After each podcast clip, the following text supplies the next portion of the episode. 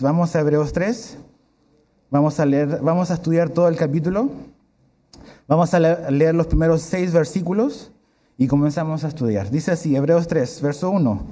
Por tanto, hermanos, eh, santos, participantes del llamamiento celestial, considerad al apóstol y sumo sacerdote de nuestra profesión, Cristo Jesús, el cual es fiel al que le constituyó, como también lo fue Moisés en toda la casa de Dios porque de tanto eh, mayor gloria que Moisés es estimado digno este, cuanto tiene mayor honra eh, que la casa eh, que él hizo. Porque toda casa es hecha por alguno, pero el que hizo todas las cosas es Dios. Y Moisés a la verdad fue fiel en toda la casa de Dios como siervo para testimonio de lo que se iba a decir. Pero Cristo, como hijo sobre su casa, la cual, la cual casa somos nosotros si retenemos firme hasta el fin la confianza y el gloriarnos en la esperanza. Entonces, Padre, te pedimos de que nos abres por medio de tu palabra, tu palabra es viva y eficaz y queremos, Señor, tener un oído atento y un corazón enseñable para esto que tenemos por delante. Te lo pedimos en el nombre de Jesús. Amén. Eh, el libro de Hebreos, como hemos dicho, es, un libro, una carta ah, muy importante, porque está dirigida a personas que eh, aparentemente cuando lees todo el libro estaban enfrentando una tentación eh, o, una posibilidad de regresar a lo que ellos eran antes, ¿no? Esto eran cristianos que tenían aparentemente un trasfondo judío, y que por las presiones de las dificultades, de, las, de las pruebas, a lo mejor las presiones familiares, estaban considerando quizás como regresar a su tradición, regresar a su religión del pasado. Y, el autor a los hebreos escribe esta carta como un recordatorio eh, y también como una advertencia de que realmente, ¿por qué regresar si Jesús es superior a todas las cosas? Y hasta ahora hemos visto, y, los primeros dos capítulos veíamos de que Jesús es superior a los profetas, Jesús es superior a los ángeles, y hoy vemos que aquí en los primeros versículos se nos habla de que Jesús es superior a Moisés. Entonces, no es que Moisés esté mal, pero Cristo es más glorioso. E, es como querer contentarnos con algo menos, cuando realmente Él se entregó y Él se reveló a nuestra vida y Él se dio por completo. Ahora, el mensaje de esta mañana lo dividí en tres, tres partes. Eh, la primera es algo a considerar. Son tres cosas que, quiero que, que, veamos. Uno es algo a considerar. Número dos es algo a cuidar. Y número tres es algo por hacer. Algo a considerar, algo a cuidar, algo por hacer. Y la primera parte comienza el verso 1 del capítulo 3, es por tanto. ¿Y qué pasa cuando leemos un por tanto en la Biblia? Eso es una conclusión, no tiene que ver con lo que se ha dicho previamente. Por tanto, lo anterior dice hermanos santos. ¿Y qué es lo por tanto? ¿Qué es lo que el autor a los hebreos, la carta a los hebreos, nos dijo anteriormente? Es importante porque es la idea continúa. ¿Qué es lo que vimos en el capítulo 2, los últimos versículos? Es que, ¿qué es lo que hizo Jesús por nosotros? Y eso es muy importante. ¿Qué hizo Jesús por nosotros? Jesús compartió nuestra humanidad, vimos Jesús desarmó a Satanás. Jesús socorrió a la humanidad. Jesús es fiel y misericordioso. Jesús es poderoso para ayudar al que es tentado. Todas esas cosas el autor a los hebreos los escribió en los versículos previos. Y por todo eso, por todo lo que Jesús hizo por nosotros, ahora nosotros somos algo, o hacemos algo, o somos un grupo específico que dice en el verso 1, somos los hermanos, dices, santos participantes del llamamiento celestial. Eso es lo que somos. Somos hermanos. Eso quiere decir de que somos familia. Somos una familia. Cuando, cuando Jesús vino y nos salvó, no nos dejó aislados, sino que nos, nos colocó en un cuerpo que se llama la iglesia, que es la familia de Dios. Eh, y, tú y yo somos parte de esta gran familia donde tenemos una relación con, Dios como nuestro Padre, pero también tenemos una relación entre nosotros. Eh, ah, no estamos aislados y Dios no quiere que estemos aislados. Es muy importante, somos su familia. Eh, Hebreos 2, el capítulo anterior, pero el verso 11 dice lo siguiente, les quiero recordar ese versículo, Hebreos 2.11 dice, porque el que santifica y los que son santificados, dice, de uno son todos, por lo cual no se avergüenza de llamarlos hermanos. Decíamos de que Jesús es como nuestro hermano mayor, sí, es nuestro Salvador, pero es como nuestro hermano mayor y somos su familia. Entonces, ¿qué es lo que somos? Somos familia. También dice que somos santos. Ahora, yo sé que es difícil que tú te veas a ti mismo como un santo, pero es lo que la Biblia dice de nosotros. Hemos sido santificados. ¿Y qué quiere decir santificados? Si tú has puesto tu fe en Jesús, tú has sido apartado para Dios con un propósito. Eso es ser santificado. Dios te ve como un santo y te puso a un lado para Él. Te puso a un lado y te metió en su familia. Nos metió en su familia. Somos apartados y eso quiere decir que somos santos. De hecho, el mismo versículo que acabamos de leer, el capítulo 2, verso 11, dice, porque el que santifica y los que son santificados, o sea, Dios nos santifica y nosotros somos santificados, hemos sido puestos a un lado. Y lo tercero, cosa que somos, dice que compartimos un llamado. Dice, participantes del llamamiento celestial. Todos aquí nosotros compartimos un mismo llamado. Dios nos ha llamado, nos llamó desde el cielo y vamos hacia allá. Esa es nuestra morada, esa es nuestra casa, esa es nuestra esperanza. Tú y yo podemos ser muy diferentes unos de otros y eso es lo maravilloso de la iglesia, que no tenemos que ser iguales, pero hay muchas cosas que compartimos y una de esas es que Dios nos llamó a todos los que estamos acá y hemos respondido a su llamado mediante la fe. Mira lo que Pablo, el apóstol Pablo le dice a los filipenses, Filipenses 3, capítulo 14. Filipenses 3, 14 dice, prosigo a la meta, al premio del supremo llamamiento. Dice, de Dios en Cristo Jesús. Dios nos llamó por medio de Jesús. Y tú has respondido al llamado de Dios. Dios nos andaba buscando a nosotros, nosotros no andábamos buscando a Dios. La Biblia dice que nadie busca a Dios. Él salió a buscarnos a nosotros. Él no estaba perdido, nosotros estábamos perdidos. Y Él vino a buscarnos. Entonces, por eso, por lo que Jesús hizo, nosotros somos eh, familia, somos santos, compartimos un mismo llamado. Y aquí está la primera cosa que yo dije, que este mensaje se va a tratar. Algo a considerar. Y está ahí en el verso, eh, dice, en el verso 1 lo vamos a leer otra vez. Por tanto, hermanos santos, participantes del llamamiento celestial, considerad. Esa palabra, si es tu Biblia la que tienes en tu mano, y si tienes un lápiz, subrayala. Considerad. Esa es la primera palabra clave. ¿Qué es lo que tenemos que considerar? Dice, considerar al apóstol y sumo sacerdote de nuestra profesión, Cristo Jesús. Básicamente está diciendo, hermanos, ustedes tienen que fijar sus ojos en Jesús. Es lo primero que tenemos que hacer, lo primero que dice aquí. Ojos en Cristo Jesús. Ahí tienen que estar puestos nuestros ojos siempre. No en una persona, no en una iglesia, no en un grupo, porque todo eso puede fallar y va a fallar. Pero debemos de mirar a Jesucristo. Yo te voy a fallar. Como decimos acá, si yo soy tu pastor, todo te va a faltar.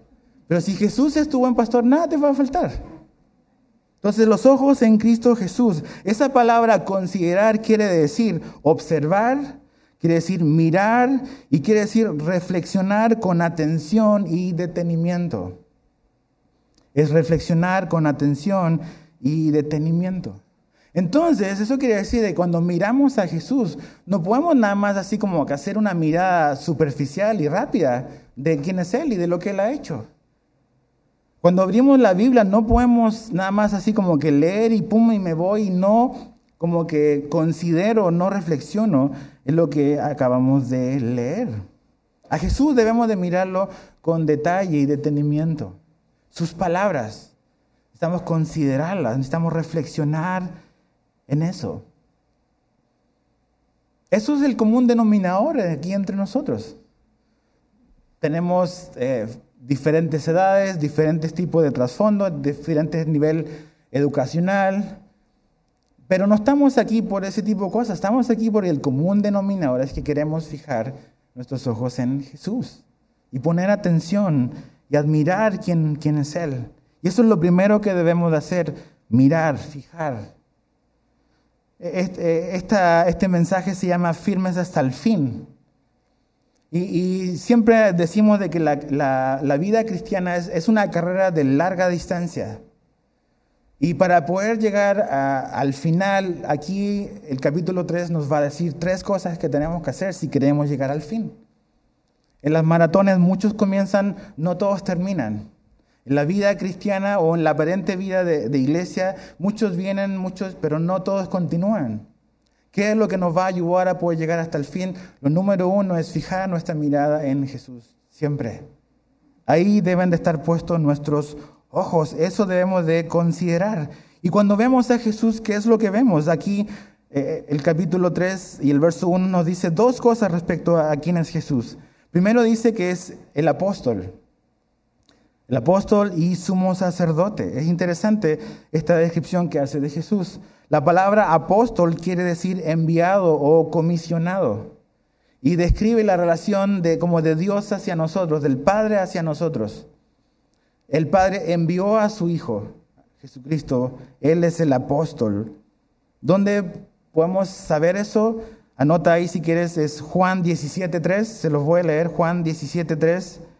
En la oración de Jesús, la noche previa en la que Él fue a la cruz, Él dice lo siguiente, dice, y esta es la vida eterna, que te conozcan a ti, el único Dios verdadero, y a Jesucristo, a quien has enviado. Y esa palabra en el original es apostolos, es, viene de la palabra apóstol, enviado. O sea, Jesús es el enviado del Padre. Y es que, ¿por qué lo envió? Porque nos iba a alcanzar. Él vino a revelar los planes de Dios para la humanidad. El Padre lo envió. Nosotros no lo pedimos. Nosotros no estábamos en busca de Dios. El Padre lo envió. Y lo segundo que dice es que es el sumo sacerdote. Esta imagen como del Antiguo Testamento. Y el sumo sacerdote hacía muchas cosas, pero una de las cosas que hacía el sumo sacerdote era representar al pueblo delante de Dios. Por eso llevaba una serie de implementos en su, en su pecho donde él representaba a las doce tribus de Israel. Y cuando entraba al lugar santísimo estaba representando a toda una nación ante Dios ese día que él entraba al lugar santísimo. Y dice que Jesús también es el sumo sacerdote.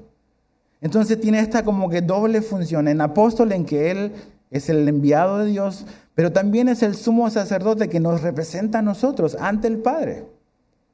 Él es nuestro representante. En un par de capítulos más adelante, de hecho ve si quieres ahí, es Hebreos capítulo 5, verso 1. Mira lo que dice Hebreos 5, 1. Porque todo sumo sacerdote, dice, tomado de entre los hombres, es constituido a favor de los hombres en lo que a Dios se refiere, para que presente ofrendas y sacrificios por los pecados. Todos los sumos sacerdotes, todos los sacerdotes del Antiguo Testamento hacían eso. Representaban a los hombres ante Dios y ofrecían sacrificios. Y Jesús eso fue lo que hizo. Él nos representó, Él mismo fue el sacrificio que Él dio para que tú y yo seamos reconciliados con el Padre. Por eso dice que es el sumo sacerdote. Ahora fíjate del verso 2 hasta el, hasta el 5, la, segunda mitad del 2 dice, como también lo fue Moisés, y aquí empieza a hacer una comparación. ¿Se acuerdan en la escuela las comparaciones y los contrastes? Pues es un poco esto lo que el autor de los Hebreos dice como también lo fue Moisés en toda la casa de Dios, porque tanto mayor, porque de tanto mayor gloria que Moisés es estimado digno este, cuanto tiene mayor honra eh, que la casa que el que la hizo. Porque toda casa es hecha por alguno, pero el que hizo todas las cosas es Dios. Y Moisés, a la verdad, fue fiel en toda la casa de Dios como siervo para testimonio de lo que se iba a decir. ¿Qué es lo que está diciendo aquí? Es esta idea que el autor de este libro, de esta carta, ha, repetido, que Jesús es superior a cualquier persona que ha existido. Jesús es superior a los profetas del Antiguo Testamento, lo vimos en el capítulo 1. Jesús es superior a los ángeles y aquí dice que Jesús es superior a Moisés. No es que Moisés está mal, de hecho dice que Moisés fue fiel. Pero, y, lo compara en cierta manera a Jesús con Moisés, pero dice Jesús es superior a Moisés. Y hace como una comparación. Moisés fue fiel a Dios en su llamado. Jesús fue fiel al Padre también en su llamado. Ahí hay una similitud. Moisés fue siervo en la casa de Dios. En cambio Jesús es el dueño de la casa de Dios. Moisés apuntó a una promesa que iba a venir en el futuro. Jesús es la promesa. Entonces hay relaciones, pero se nos presenta a Jesús como superior a Moisés. Moisés amaba a Dios, Jesús es Dios. Por eso lo hace a Jesús lo hace único. No es como que el que inicia una religión, no o sea, Jesús es Dios alcanzando al hombre. Y eso tenemos que entender. las religiones están hechas de sistemas y de métodos en que el hombre quiere alcanzar a Dios. Pero el cristianismo es Dios alcanzándonos a nosotros, Él tomando la forma de hombre, viniendo a rescatarnos mediante su muerte. Y no es que estamos hablando mal de Moisés, estudiamos el Antiguo Testamento, Dios tiene un propósito y tuvo un propósito para eso, es parte del plan completo de Dios, pero estamos en un nuevo pacto. Y Jesús es el que, en el que fijamos los ojos. No dice que fijamos nuestros ojos en Moisés, es fijar y necesitamos considerar al apóstol y sumo sacerdote que es Jesús. A él miramos. Ahora, el verso 6, fíjate lo que dice. Dice, pero eh, Cristo como hijo sobre su casa, la cual, eh, la cual casa somos nosotros, si retenemos firmes hasta, eh, hasta el fin la confianza y el gloriarnos en la esperanza. Aquí habla de esta casa, que, Cristo como hijo sobre su casa. ¿Y quién es esta casa? Somos nosotros, dice, nosotros somos la casa de Dios, somos la casa de Jesús. No es necesario que vayas ahí, pero en segunda de Timoteo, eh, perdón, primera Timoteo capítulo 2, verso 15, ahí Pablo dice que la iglesia del Dios viviente es la casa de Dios. Entonces usamos la Biblia para interpretar la Biblia. Cuando dice la casa de Dios, aquí lo dice, y también Pablo lo dice en primera Timoteo 2, que la casa de Dios somos la iglesia. Y no el edificio, sino las personas. No, es un error cuando a veces decimos voy a ir a la iglesia no vamos a la iglesia, somos la iglesia. ¿Ok? Yo entiendo lo que quieres decir, nos vamos a reunir, ¿ok?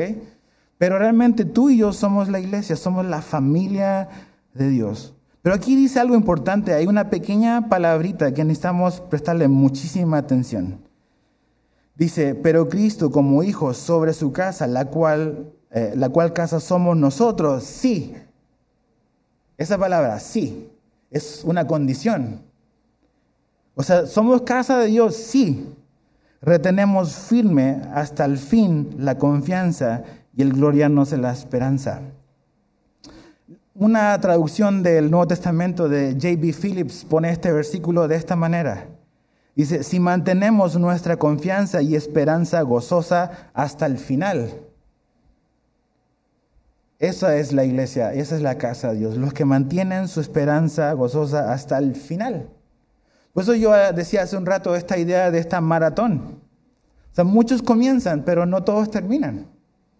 Y en la vida aparente de una iglesia, muchos comienzan, pero todos no van a llegar al final.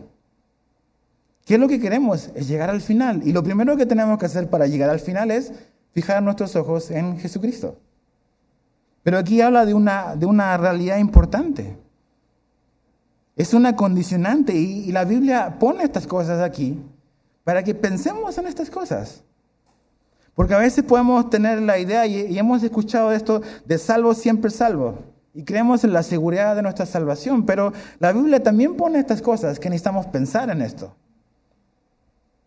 Necesitamos examinar nuestro corazón, examinar nuestra fe. La autenticidad de mi fe es demostrada en mi perseverancia, no al corto plazo, sino al largo plazo.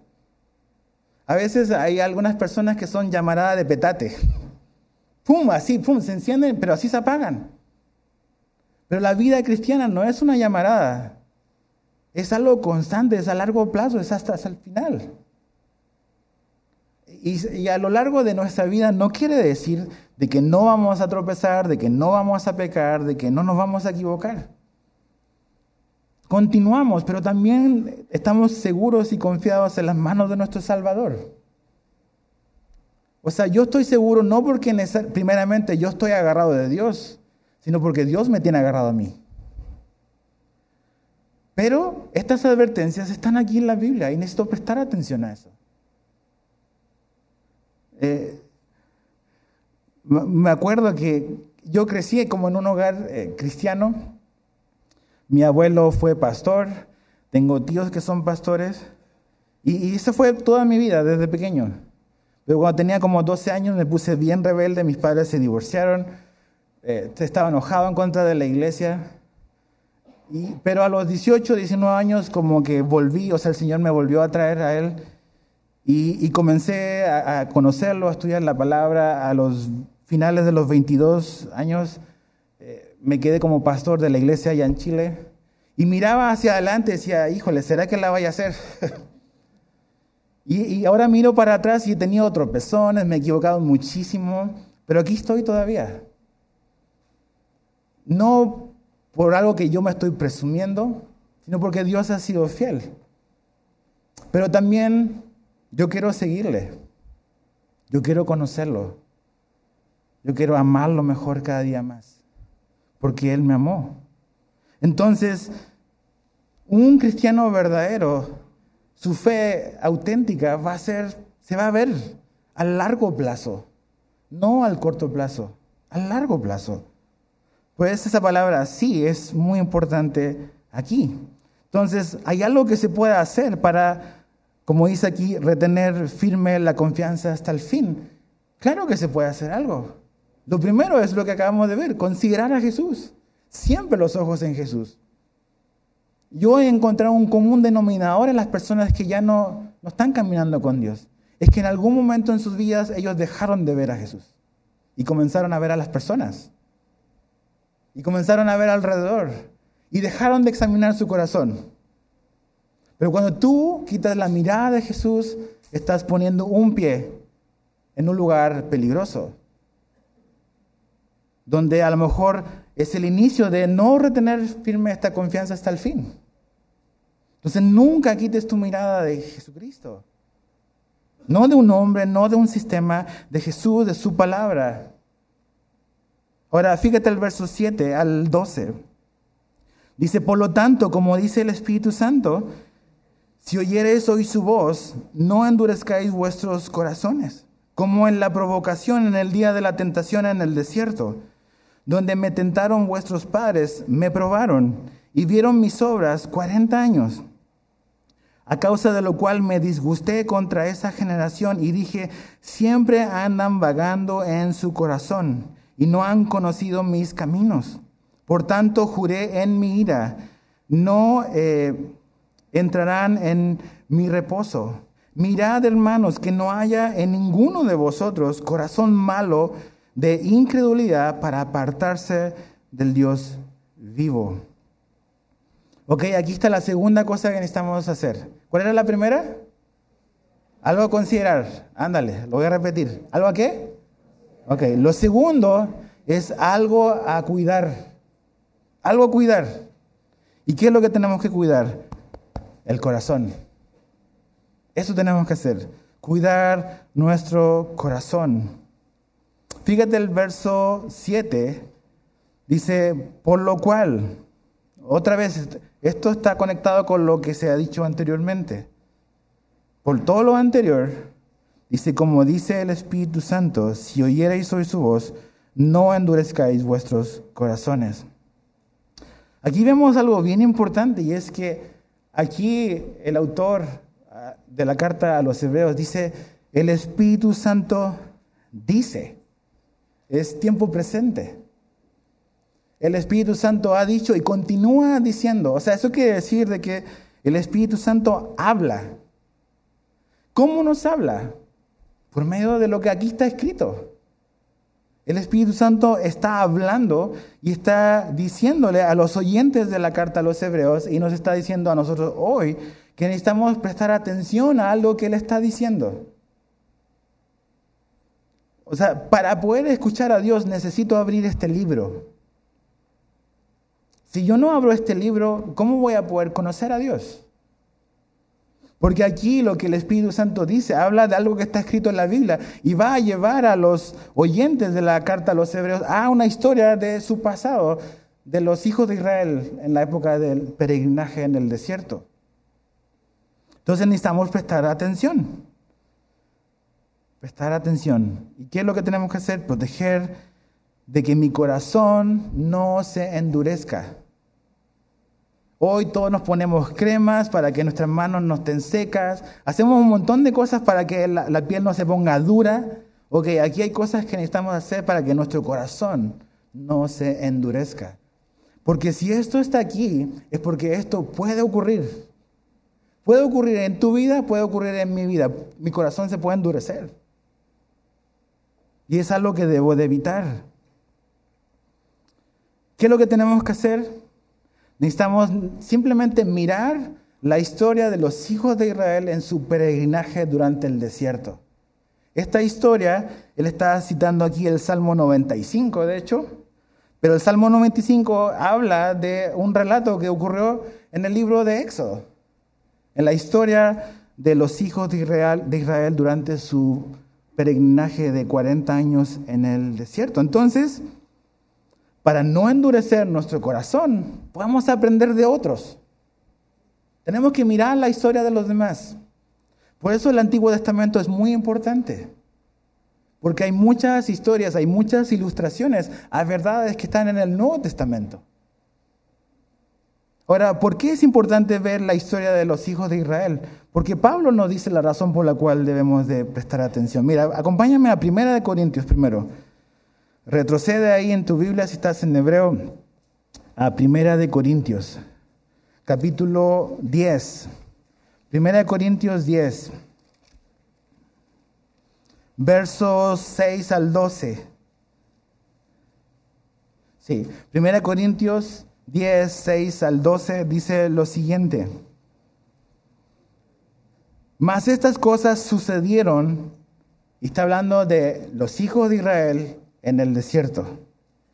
Mas estas cosas sucedieron como, ¿qué dice ahí? Ejemplos para quién? Para nosotros. Ok, entonces tengo que prestar atención y ver cómo son los hijos de Israel en el Antiguo Testamento. Ok, como ejemplos para nosotros, para que no codiciemos cosas malas como ellos codiciaron, ni seáis idólatras como algunos de ellos, según está escrito. Se sentó el pueblo a comer y beber y se levantó a jugar. Ni forniquemos como algunos de ellos fornicaron y cayeron en un día veintitrés mil. Ni tentemos al Señor como también algunos de ellos le tentaron y perecieron por las serpientes. Ni murmuréis como algunos de ellos murmuraron y perecieron por el destructor. Y estas cosas les acontecieron, otra vez esa palabra, como ejemplo. Dice, y están escritas para amonestarnos a quién? A nosotros a quienes han alcanzado los fines de los siglos, así que el que piensa estar firme, mire que no caiga. Si tú dices, no, no, no, mi corazón jamás se va a endurecer, estás ya en camino a endurecerte.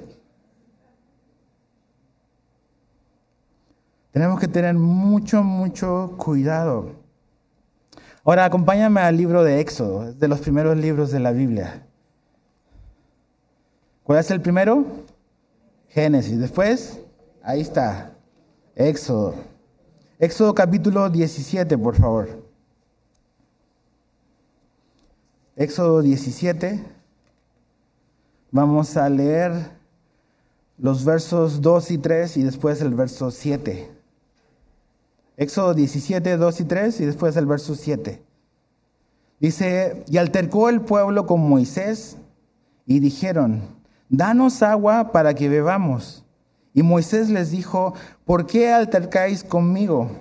¿Por qué tentáis a Jehová? Así que el pueblo tuvo allí sed y murmuró contra Moisés. Yo cada vez que veo la historia de Moisés digo, pobre Moisés, ¿no? Dice, ¿Por qué tentáis a Jehová? Así que el pueblo tuvo allí sed y murmuró contra Moisés y dijo, ¿por qué nos hiciste subir de Egipto para matarnos de sed a nosotros? Así súper dramáticos. A nuestros hijos y a nuestros ganados.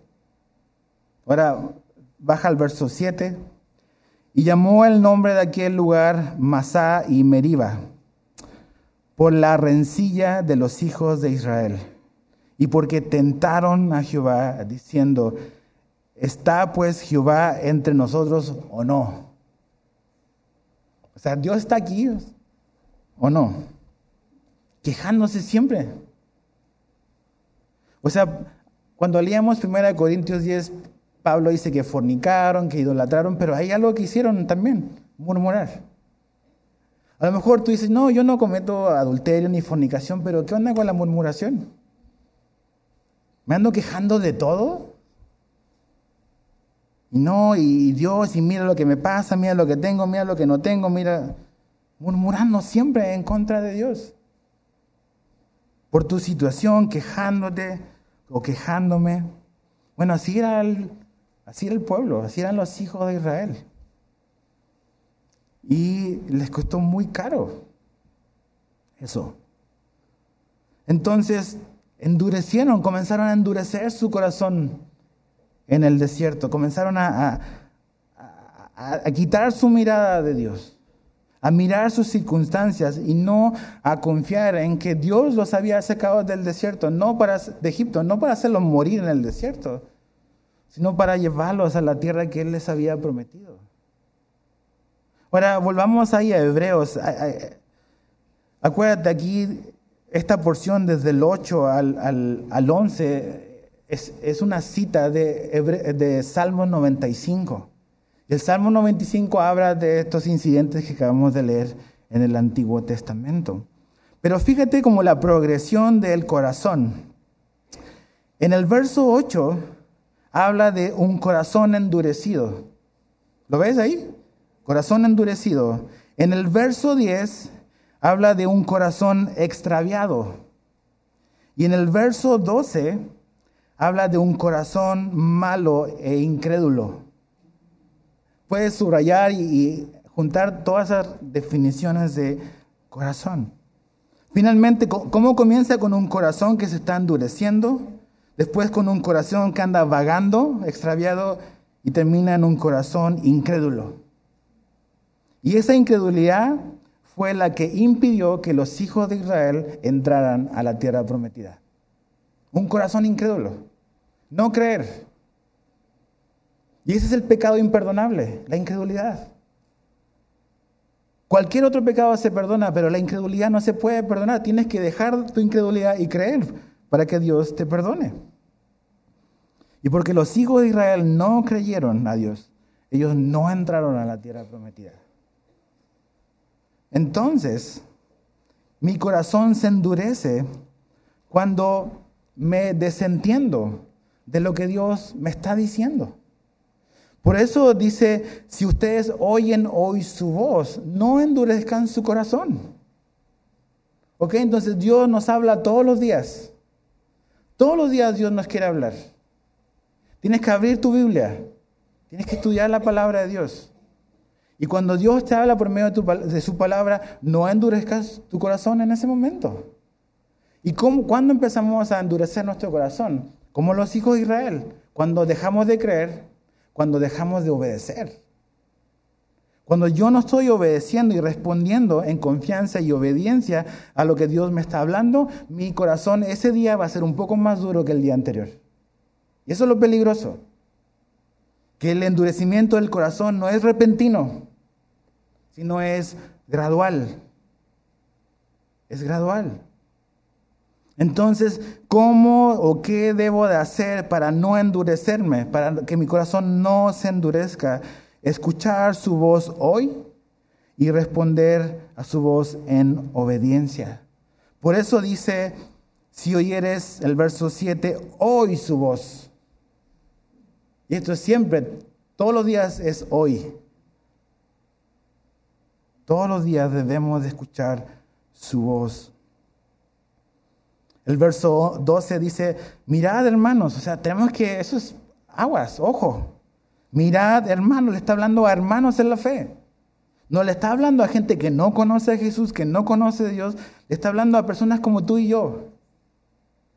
Verso 12, mirad hermanos que no haya en ninguno de vosotros corazón malo de incredulidad para apartarse del Dios vivo.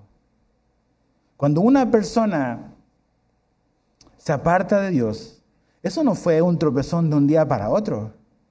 Eso fue un endurecimiento que comenzó en algún punto, que a la larga significó que esa persona se apartara de la iglesia, de Dios.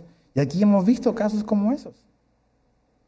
Gente que de plano no está en otra iglesia, sino que no quiere saber nada de Dios ahora. Porque en algún lugar, en algún momento en su vida, comenzaron a no prestar atención a lo que Dios les estaba hablando.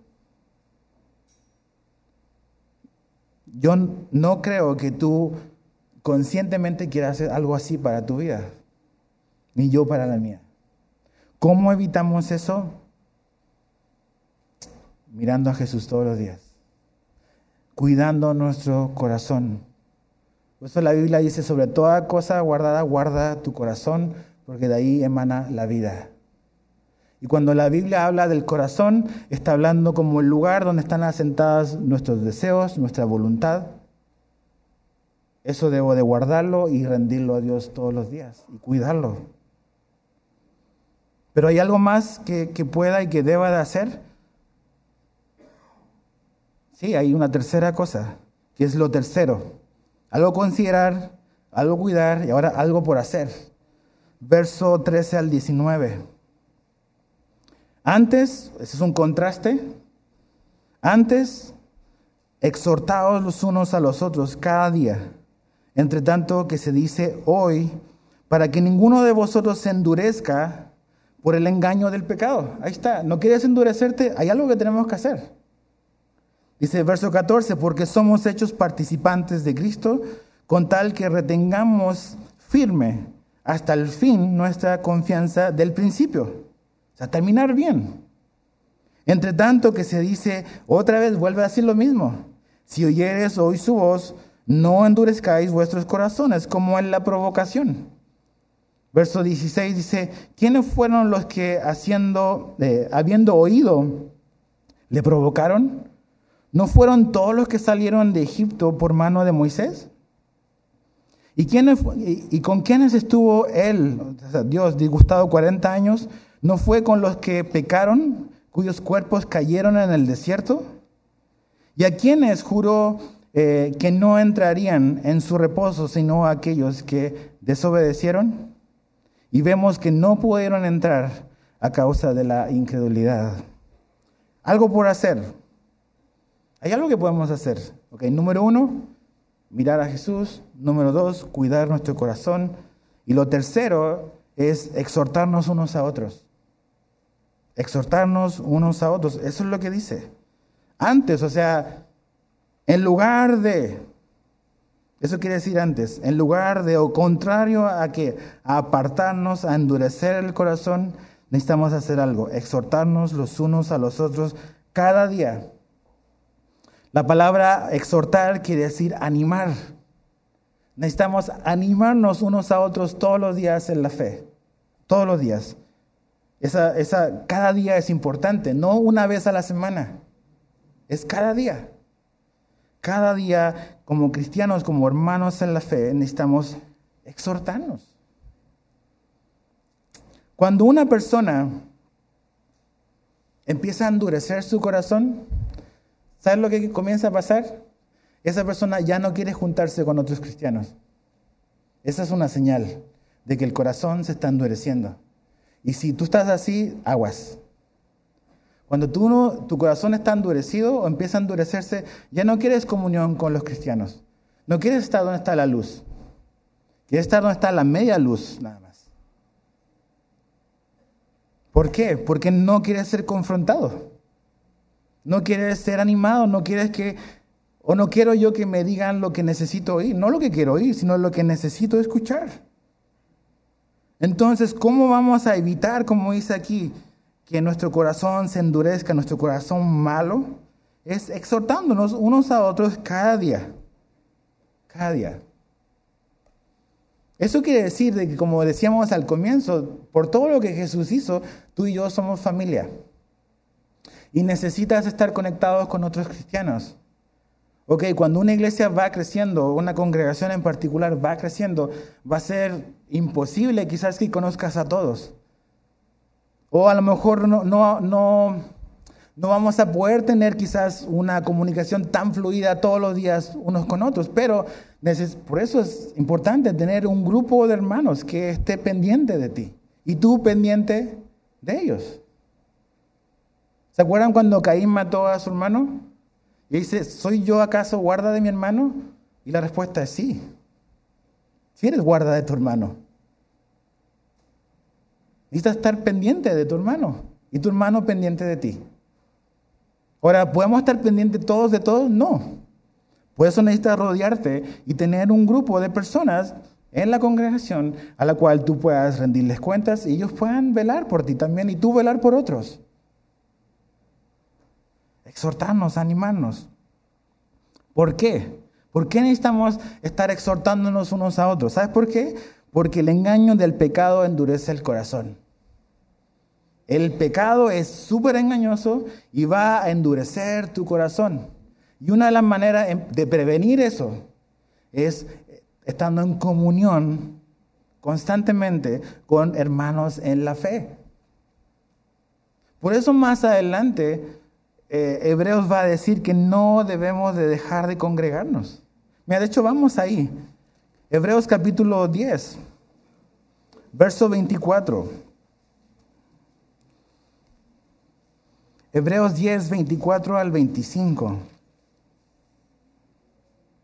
Dice, y considerémonos unos a otros, dice, para estimularnos al amor y a las buenas obras, no dejando de congregarnos como algunos tienen por costumbre, sino exhortándonos, lo que acaba de decir, exhortándonos, y tanto más cuánto veis que aquel día se acerca. ¿Qué día? El día del regreso de Jesús. Esa palabra considerémonos, o sea, mirémonos, estemos juntos. ¿Para qué? Para estimularnos al amor y a las buenas obras. Tú eres un estímulo en la vida de tu hermano y tu hermano te va a estimular a ti en la fe. Para que eso ocurra, no debemos de dejar de congregarnos. Eh, o sea, entiendo que es un medio que sirve, pero no existe tal cosa como iglesia por internet. ¿Ok? Eso no es iglesia. Puedes escuchar y te va a edificar, pero Dios te va a, te va a animar, te va a exhortar cuando estás presencialmente con otro cristiano, que es como una lija en tu vida, en tu carácter. ¡Fum! te raspa y te duele, pero es bueno para ti y es bueno para mí. No dejar de congregarnos como algunos tienen por costumbre. Y la verdad, esa es una costumbre muy común. Ah, pues ya aquí, acá, no me saludaron, no, no, ya no voy, mejor ya, ya, Dios y yo en mi cuarto. Y ahí estoy, estoy contento, sí, pero nunca vas a crecer ni madurar. Nunca. Ah, vas a tener tu cerebro de este porte, seguro, pero el corazón bien chico y el carácter bien débil. Porque eso se logra en el roce, hierro con hierro se afila. Necesitamos estar en comunión unos con otros. Dios puso a ese hermano difícil en la iglesia para pulirte a ti. De verdad. Dice, híjole, se sentó al lado mío así como que... Dios te ama tanto que hizo eso. Ya no nos quiere berrinchudos, inmaduros. Como niño, no, no, pues ya no se hace como yo quiero, agarro mi pelota y me voy a mi casa, juego solo. Pues la iglesia no es así. Somos responsables unos con otros. Y tenemos que esta mentalidad de consumidor que hay en esta generación. O sea, el, como el, no, no sé si es el eslogan, pero esta frase que tiene Starbucks es, vamos a hacer la bebida como a ti te gusta y si no lo hacemos, te lo hacemos de nuevo, algo así. Si no estás conforme, te la volvemos a hacer. Y a veces llega la gente a las iglesias con esa actitud. La iglesia tiene que ser como yo quiero. Y si no me gusta, ellos deben de cambiar. ¿Quién dice? La iglesia es la iglesia es la casa de Dios. Y Dios te pone en su casa, en su familia, para cambiarte, para cambiarme. La iglesia no es iglesia a gusto del consumidor. No, o sea, no vas a ir a la Profeco. No. O sea, Dios hace la iglesia y la estableció y dijo que era importante porque Él sabe lo que es mejor para ti y para mí. Y Dios quiere transformarnos. Dios quiere que tú y yo seamos más como su Hijo Jesús. Y eso se va a hacer a través de, ser transformados con personas que son pecadores como tú y yo, que piensan diferente, que, que tienen un carácter, pero que Dios los va a usar para darte y para darme lo que yo no tengo y que esa persona tiene. ¿Por qué? Porque como dice aquí, el pecado es súper engañoso. Y si yo no quiero quedarme botado a medio camino en esta carrera de la fe, yo necesito eso. Y sabes que cuando llegamos a estas partes, cuando dice el verso 12, el corazón malo de incredulidad para apartarse del Dios vivo, yo digo, ay Señor, yo, yo no quiero eso para mí. Yo no me quiero apartar. Entonces, ¿qué tengo que hacer? Hacer lo que Dios me dice. Por eso vuelvo a repetir, si oyeres hoy su voz, no endurezcáis vuestros corazones, dice el verso 15.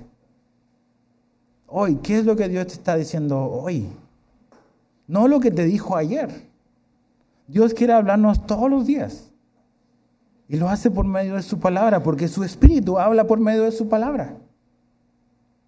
Pero cuando Dios me habla, tengo que decir, ok, ¿qué tengo que hacer yo ahora? No puedo nada más quedarme con escuchar. Santiago dice que si nada más somos oidores y no hacedores, no estamos engañando a nosotros mismos.